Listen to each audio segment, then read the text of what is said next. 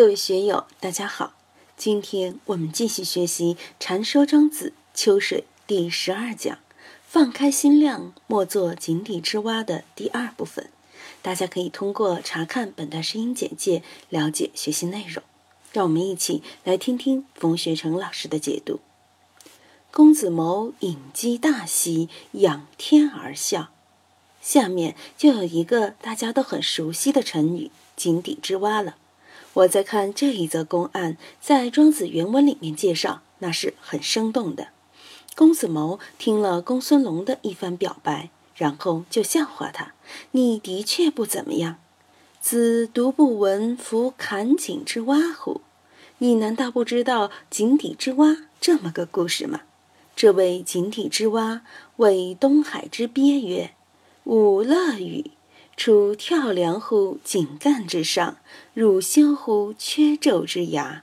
覆水则皆叶迟疑，决泥则没足灭夫。还含蟹与蝌蚪，莫吾能若也。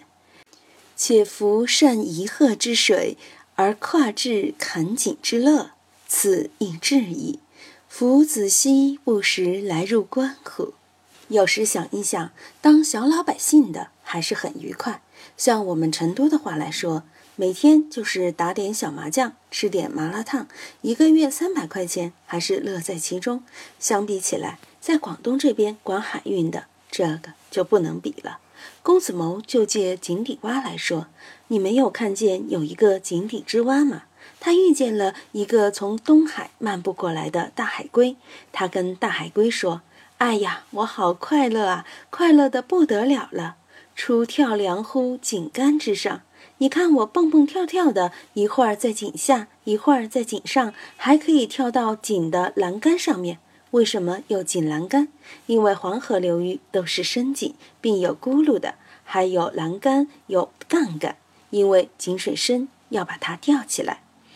入修乎缺胄之崖。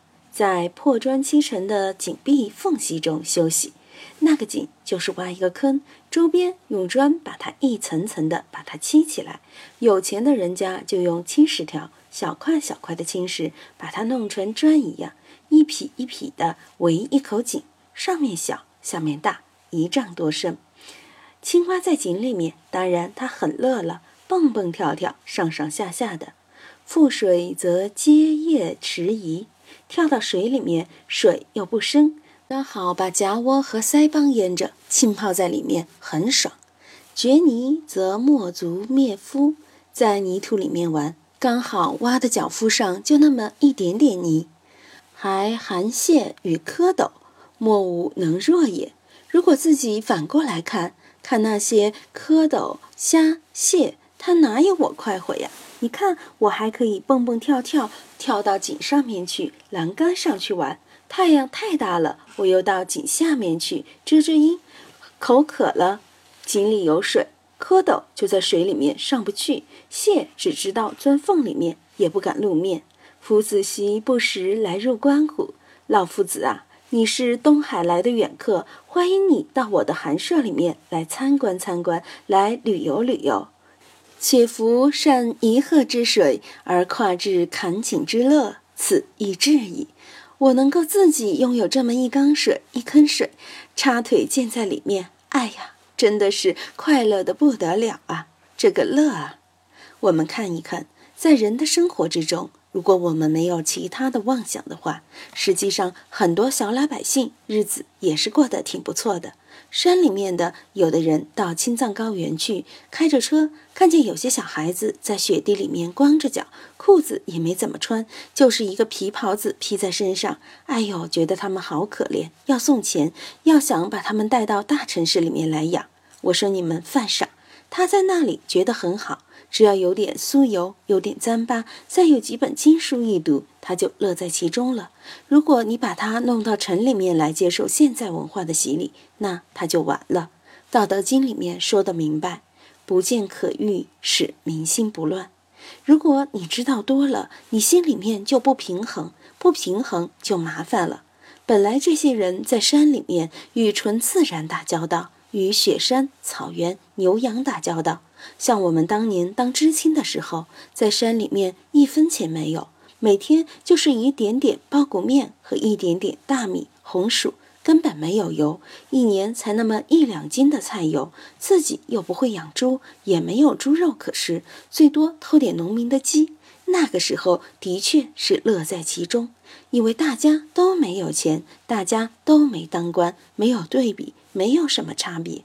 大家想一想，在六七十年代，不论是北京也好，成都也好，上海也好，广州也好，那个时候很多城市里面的人都是三代人一间房啊，你招待客人都得坐到床边，哪有客厅啊？厕所都是公用的，只有到街外面去蹲旱厕。男女老幼睡地铺的睡地铺，床都是两层三层，一家几口，十来口人都有，就这样过来的。改革开放以来，有一套二了，很羡慕。你看，还有抽水马桶了，那好牛。到现在来说，一套三、一套五都不管用了，电梯公寓都不管用了，都想别墅了。中国的别墅不好。美国的别墅才好，所以这个私欲无限的膨胀，膨胀了以后，那你怎么办呢？庄子尽管在说井底之蛙，庄子也并不是批评井底之蛙。就像上次讲逍遥游的时候，大鹏九万里，但它还是带风而行，麻雀飞几丈，然后撞到树上，落在地下。游戏于蓬蒿之间，那个是麻雀之乐。这和朝发北冥、暮日南冥的大鹏，其欢乐和自在也是平等的。大有大的局限，小有小的局限。庄子在其中表达了他的观点：没有谁是真正的自由的，除非你是得到的人。你得到的话，你的感觉就不一样了。青蛙在井里面热情邀请东海的鳖到他家里做客。东海之鳖左足未入，而右膝已直矣。左脚还没跨过去，他右脚的膝盖就被栏杆障碍住了。井口还没有海龟的壳大，他怎么下得去？他下不去吗？于是逡巡而却，然后围着井转了一圈，仔细查看查看，我是不是能下去？最后得出结论：这个井我是下不去的。这个神仙府地不是我待的地方。于是乎，东海之鳖就告井底之蛙：“你知不知道什么叫大海啊？夫千里之远，不足以举其大。大海有多大？千里，千里再千里，你都不能可以比呀，都不能跟它比大小的。千仞之高，不足以及其深。哪怕珠穆朗玛峰那么高，丢到海里面一样没底，看不见了。又继续举例。”鱼之时，十年九辽，而水弗为嘉义。大雨的时候，天下十年有九年的大雨，但是海水没增加一分一毫，没有增高一分一毫。汤之时，八年七旱，而牙不为加损，海水也没有减少一分一毫。夫不为清酒推移，不以多少进退者，此亦东海之大乐也。而且整个海水，它的增损损益不以时间来推移。清酒是指时间，它不以时间的消失往返而有所损耗，也不以来水量的多少而有所进退。此亦东海之大乐也。庄子所讲的这些，理解起来并不难。从文字上来说，小学上的课本里面，初中生的语文课本里面。都可以把它加进去，阐明了是什么意思呢？阐明了大的概念。道是这样的，不生不灭，不来不去，不增不减的。大海是这样的，同样我们人心也是这样的。在读这些文章的时候，一定要把这些语句与我们挂上号，早已归己，用自己的生命，用自己的精神来与他画上等号，去感受这样的境界。你想一想，我们的心受不受干旱？十年不读书，十年不接受外面的信息，我们的心就没用了吗？